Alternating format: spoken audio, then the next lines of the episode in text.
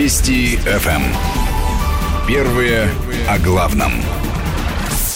И еще одна тема, которая в последнее время выходит все больше на первый план. Мы с вами непрерывно обсуждаем конфликт Турции и Нидерландов, Турции и э, Дании, Турции и Германии, отдельных, по крайней мере, политиков.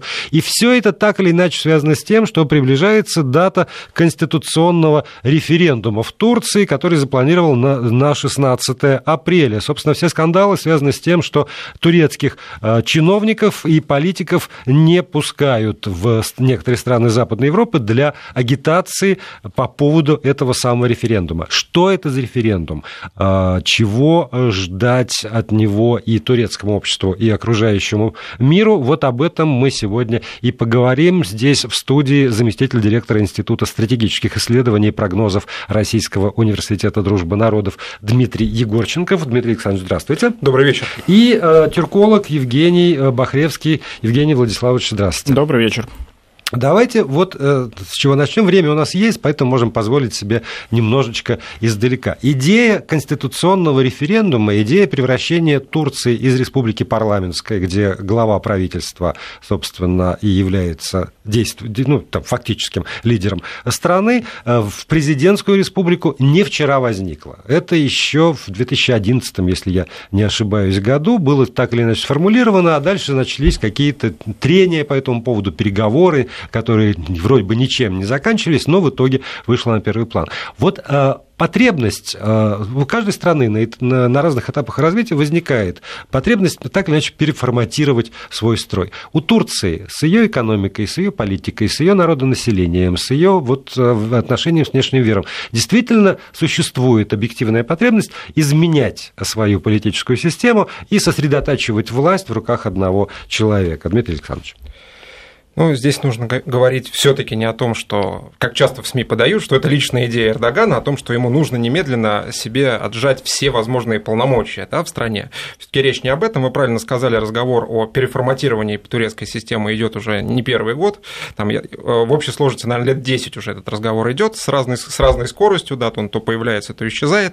Все это связано с тем, что Турция на а, некотором определенном этапе своего развития а, достигла, а, достигла такого положения, экономического прежде всего, когда ее наци... интерес ее национальной экономики а, необходимо защищать. Необходимо очень серьезно защищать, если Турция хочет развиваться как независимое государство. Защищать а, от кого? Защищать как от внутренних угроз, прежде всего, так и от внешних. Все-таки что бы там кто ни говорил, парламентская форма правления, и Турция в этом смысле очень показательна, она значительно более хаотична. Она хорошо подходит для старых демократий, где уже выработанные системы управления, где есть определенные элитные договоренности между разными представителями да, управляющей элиты. Турция все-таки не такая. Турция а, как мы сегодня с коллегами уже обсуждали много раз, а, это такое последствие колониального распада и раздела мира, на самом деле. Турция стала основным потерпевшим, скажем так, в результате а, событий Первой мировой войны. Турцию разделили, а, Турцию и включили этот, в свою этот срок орбиту. А, недостаточен для того, чтобы называть демократию старой, да? Недостаточен, недостаточно, к сожалению, потому что Турция развивалась от совсем другого общества, от, от, фактически от феодального общества она развивалась. И более того, само ее развитие осложнялось всеми теми проблемами, которые были оставлены Турцией в наследие, с одной стороны, от своего прошлого, а с другой стороны, а, от тех международных игроков, а, которые начали Турции рулить активно. Да? Раздел границ очень своеобразный был произведен а, английскими и французскими товарищами и господами да, в свое время. Часть этих проблем до сих пор по Турции бьет очень серьезно. Курск, вся курдская проблема, она вот отсюда выросла, честно говоря. Да? С другой стороны, Турцию ну, почти, ну, не насильно, насильно, насильно неправильное слово, да, но очень активно включили в натовскую структуру. Она была необходима а, европейцам и американцам как такая дубинка против Советского Союза. Помним, что кризис ракетный начался с размещения американских ракет как раз на территории Турции.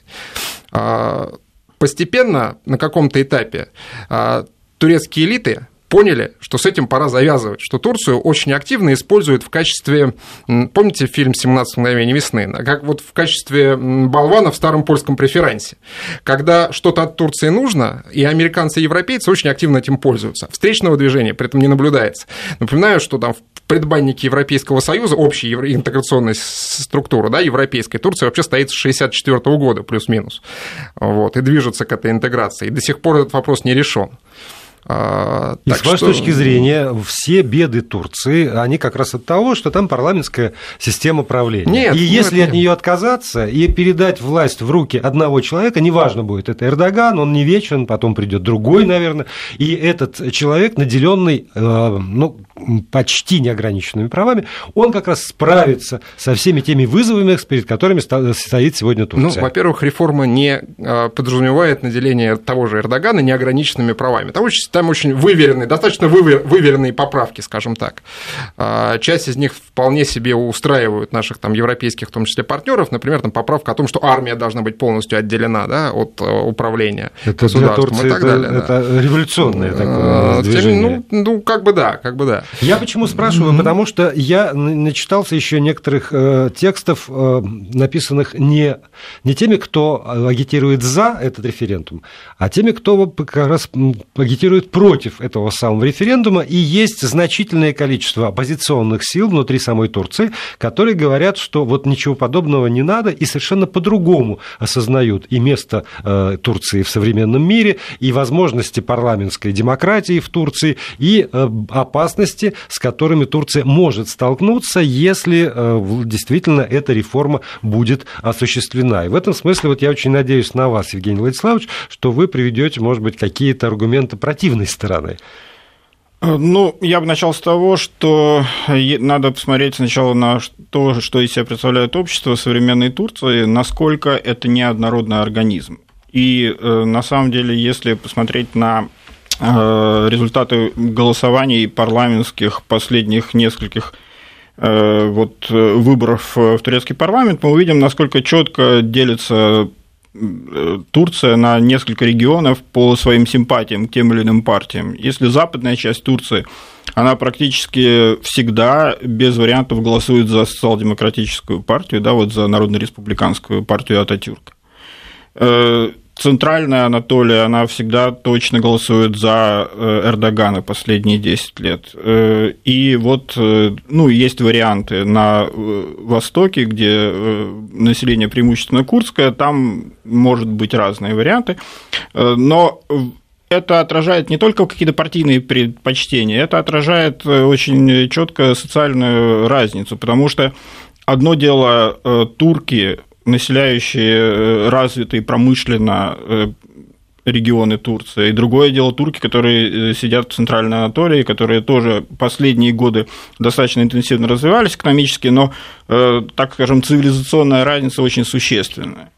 И если э, где-нибудь э, в Стамбуле можно легко э, найти людей, так скажем, абсолютно полностью европейцев, которые являются неотъемлемой частью европейской культуры и владеют всеми, так скажем, да, вот европейскими понятиями, то в других частях страны, в общем, это 19, 18, 17, 16 да век и в том же легко Стамбуле тоже прочитывается. легко прочитывается присутствие да, 18 нет, естественно, иногда 16 Ну, Стамбул – это муравейник, в него съезжаются все, да, вот, как известно, и не только социально, там, этнически очень он пестрый город, да, это не пример. А вот если брать вот такие вот, ну, тот же Измир, например, да, или э, какая-нибудь Адана, это вот абсолютно две разные цивилизации. Ну и, соответственно, переходя к парламентской форме демократии, Турция э, прошла несколько этапов своей республиканской истории. Она прошла период однопартийный, когда партия Ататюрка была чем-то типа коммунистической партии Советского Союза. Э, потом началась многопартийность, и вот была такая, переходила власть из рук в руки от демократов к вот этим республиканцам и обратно. И все это перемежалось военными переворотами, когда армии приходилось наводить порядок в этом демократии, потому что демократия всегда заканчивалась поножовщиной через несколько лет после того, как э, военные отдавали значит, власть гражданским. Все это, ну, при любом, так скажем, экономическом, экономических проблемах в стране сразу вылезали там левые, курды, исламисты, фашисты, и начиналось, так скажем, вот по всей стране беспорядки. И последний период э, демократической Турции, да если брать его там 70-е, 80-е годы, 90-е э, годы, это был э, период коалиционных правительств, которые были абсолютно слабые, ненавидимые всей страной, потому что там была сплошная, сплошные дрязги, сплошная коррупция, это были слабые чаще всего правительства. И когда пришел Эрдоган, и он победил, так скажем, да, и смог сформировать однопартийное правительство, э, страна увидела, что так жить гораздо лучше. Потому что однопартийное правительство э, именно с периодом Эрдогана связано то, что был взлет экономический, был э, взлет социальный и культурный и весь остальной. Э, и Турция увидела, что вот при власти одной силы, когда нету дрязг внутри правящей, так скажем, вот какой-то коалиции, людям живется совершенно четко лучше. Это может быть связано не только именно с политическим процессом, да, там, с мировыми экономическими трендами, вот, да, в которые, в которые... Эрдоган пришел к власти как раз, когда Конечно весь мир переживал этот взлет экономики. Э, да, но у людей это в сознании это связывается с тем. Вот смотрите, у нас однопартийное правительство, у нас мощный лидер. Смотрите, как мы зажили. Правильно?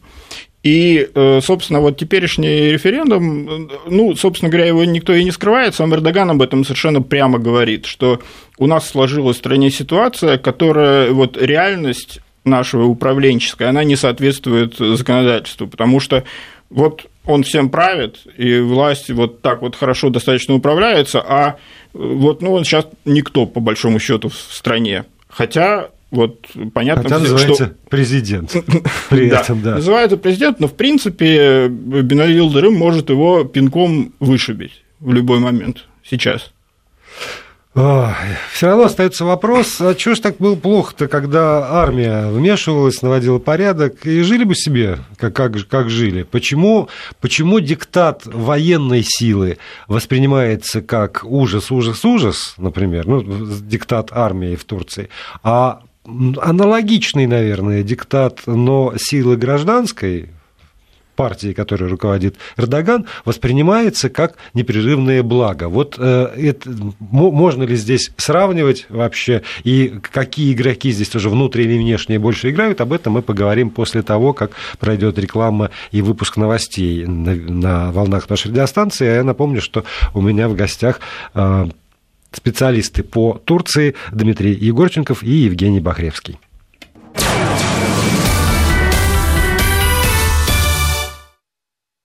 И продолжаем эфир. Говорим мы сегодня о Турции, о том, что там творится сейчас, и о том, что, возможно, после буквально уже 16 апреля будет твориться в этой стране, нашем южном соседе, с которым нас связывают очень и очень тесные и непростые, долгие э, отношения, и, наверное, будут связывать и дальше, поскольку никуда не деться от этого соседства, и о стране, которая так или иначе сейчас очень активно играет на европейской арене, и с этим тоже приходится считаться. Так вот, Конституция Конституционный референдум пройдет 16 апреля в Турции. Там, э, если будет принят э, все 18 поправок, за которые э, голосуют, то тогда действительно Турция превратится из парламентской республики в президентскую. Но и во что это выльется, мы обсуждаем. У нас в студии тюрколог Евгений Бахревский и заместитель директора Института стратегических исследований и прогнозов Российского университета дружбы народов Дмитрий Егорченков. Давайте все-таки вот про, про армию поговорим, потому что я вырос на том, что армия в Турции – это главная стабилизирующая и главная, в общем, политическая сила. А тут я читаю э, поправку под номером 3 в 76-ю статью Конституции Турции, где написано «Лица, имеющие отношение к вооруженным силам, даже лишены права баллотироваться на выборах». И, э, судя по всему, Эрдоган и его партия воспринимают армию как явно противоборствующим сторону. Так получается, Дмитрий Александрович? Ну, здесь все-таки нужно быть до конца справедливым. Действительно, лица, состоящие на военной службе, не должны принимать участие в политической деятельности, уж строго Я, говоря. Вот да? имеющие отношения. Ну, имеющие отношения это кадровые военные, имеется в виду. Mm. Исходим из этого сейчас. Да? Бывших не бывает. Ибо иное не доказано. При этом, конечно, не только в Турции, но и в других странах региона армия всегда выступала некой консолидирующей силой по целому ряду причин. Прежде всего, потому что военные были значительно более образованы, чем, чем средний уровень исторически. Так получалось. Военными, в том числе местными, активно занимались. И, опять же, наши партнеры западные, они многие проходили, получали образование на Западе и так далее. Так исторически сложилось. Армия всегда была более такой передовым отрядом в рамках всех государств Ближнего Востока.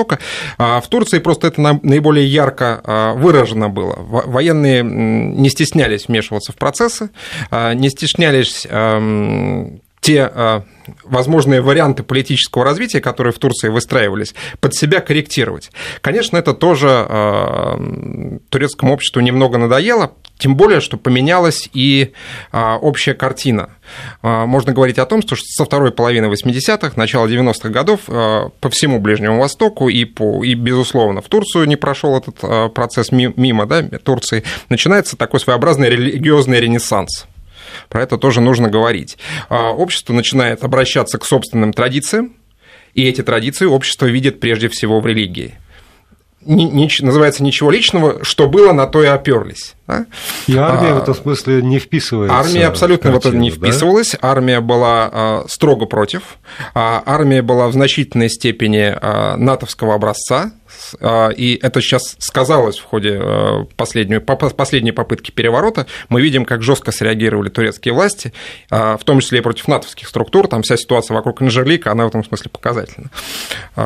Будет ли армия в данном смысле что-то предпринимать по итогам референдума, думаю, что нет. Уже думаю, нет. что сил таких сейчас у турецкой армии нет. После той компании, зачистки, которые... Да, зачистки, ну, зачистки, да, зачистки, конечно. которые провело турецкое руководство. А, тем более, что а, самая боеспособная часть турецкой армии сейчас несколько занята. А как внутренними проблемами на востоке страны, э, курдов имеем в виду, внутри Турции, так и проблемами внешними, там, исламским государством, севером, и курдами, э, и курдами на севере Сирии и так далее. Так что э, в этом смысле я бы не стал говорить о том, что сейчас армия вмешается. Другой вопрос, что в Турции есть, конечно, и значительная часть, об этом мы говорили, людей, ориентированных на Запад, людей западной культуры. Это не хорошо и не плохо, они просто есть. Они не хотят возвращения Турции под любым видом а, к, ну, не собственным национальным традициям и обычаям. Это неправильно. Да. так они формулируют Они это. формулировать могут как угодно. У нас известно, что информационная война – это война, которая сейчас идет впереди войны горячей, на самом деле. А, тем более, что эти как раз силы внутри Турции активно поддерживаются э, и э, физически и, что называется, фигурально а, европейскими политиками. Там заявления звучат не стесняясь тоже относительно того, кто должен в референдуме победить, а кто не должен.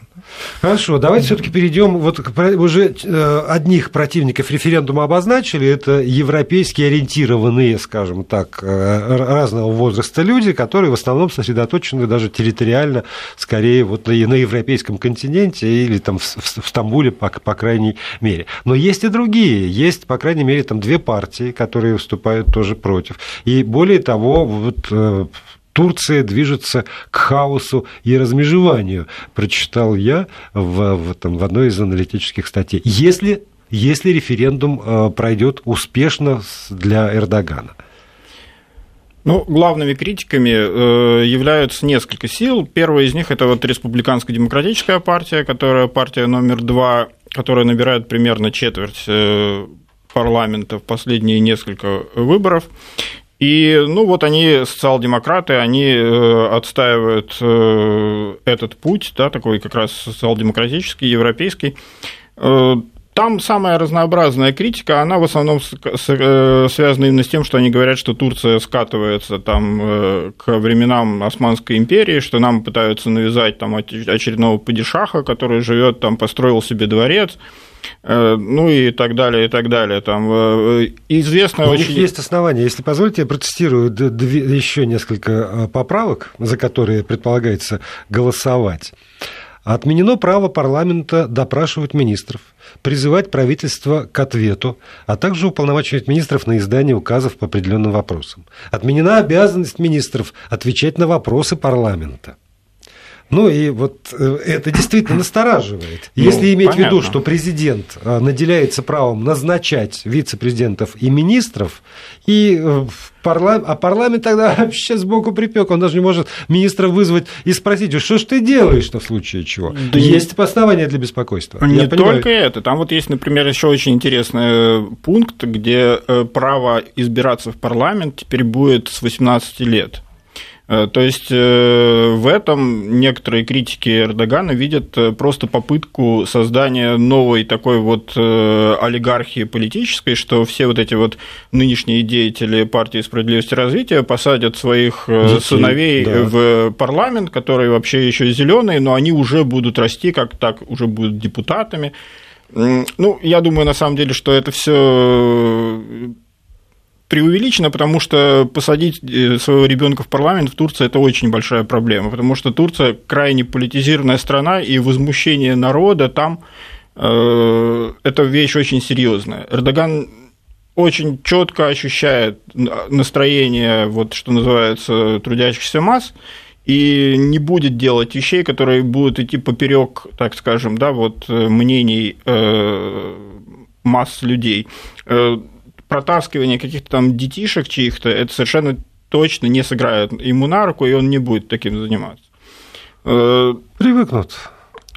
Многие народы привыкали к этому, и турки привыкнут. Сомневаюсь, что привыкнут, потому что в Турции э, очень, ну, э, они вот постоянно сейчас тоже педалируют слово демократия, что эта демократия победила путчистов, там демократия развивается и так далее. И в то, ну и, собственно говоря, сторонники референдума представляют вот эту вот конституционную реформу как именно развитие демократии в Турции, что именно она позволит развиваться обществу более э, интенсивно. Э, но э, надо так скажем, представлять себе ситуацию именно вот в глубинке, в любой, даже турецкой, где любое действие властей находится под очень четким общественным контролем, и если власти попытаются где-то там как-то мухлевать, то они точно получат не просто демонстрации, а целое восстание. И такое постоянно бывает. То есть вот получается, что все эти годы, когда Турция была с неэффективной демократической системой, они все-таки выработали в турецком народе ощущение того, что источником власти является народ. И этот, и этот народ постоянно напоминает о себе в разных формах, иногда погромами, иногда митингами, иногда демонстрациями. Все, кто был в Стамбуле, знают, что чуть что идет Идет демонстрация, и, и, в общем, и дня не проходит. Но когда я там был, например, несколько лет назад, да чтобы не только в Стамбуле, в любом ходил. селе это может произойти. Вот в чем проблема. Демократия, она не только в Стамбуле или в Анкаре, она по всей стране. Вот в чем Тогда скажите, ситуацию. вот э, вы внимательнее, чем я, прочитали эти самые изменения в Конституции. Эти изменения, если они будут приняты, одобрены и дальше притворены в жизнь, они могут э, в течение там, нескольких лет изменить эту ситуацию?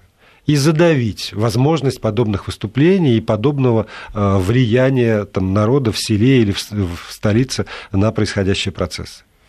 Нет, я думаю, что это невозможно. А, совершенно верно. Здесь не том, что парламентская система э, выработала в турецком народе некие принципы там, да, и понимание парламентаризма. Вопрос не об этом. Вопрос о том, что турецкий народ изначально был достаточно активным, изначально политически активным, да, очень. А, и, конечно, изменить эту ситуацию не сможет. В данном случае реформа может быть в какой-то степени как раз попытка эту народную инициативу, постоянную народную, народную энергию ввести в некие какие-то рамки, да, то есть э, перестать заниматься постоянными выборами из двух или более кандидатов и начать э, все-таки заниматься собственной экономикой, социально-экономическими проблемами, которых в Турции на самом деле очень много. Вот. А, как-то начать выстраивать уже, наконец, отношения с соседями, это отдельная тема, но тем не менее.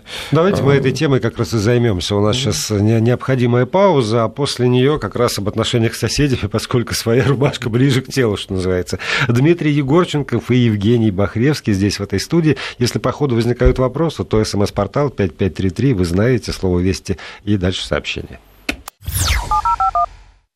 Продолжаем разговор о Турции в студии заместитель директора Института стратегических исследований и прогнозов Российского университета дружбы народов Дмитрий Егорченков и востоковед-турколог Евгений Бахревский. Вот дошли до э, прогнозов. У нас не очень много времени остается, поэтому давайте э, сжато, что называется проходит референдум, президентская республика, лучше от этого соседу России или нет? При том, что есть опасения, вот это пантюркизм, там, восстановление роли Турции, или это все тоже от лукавого?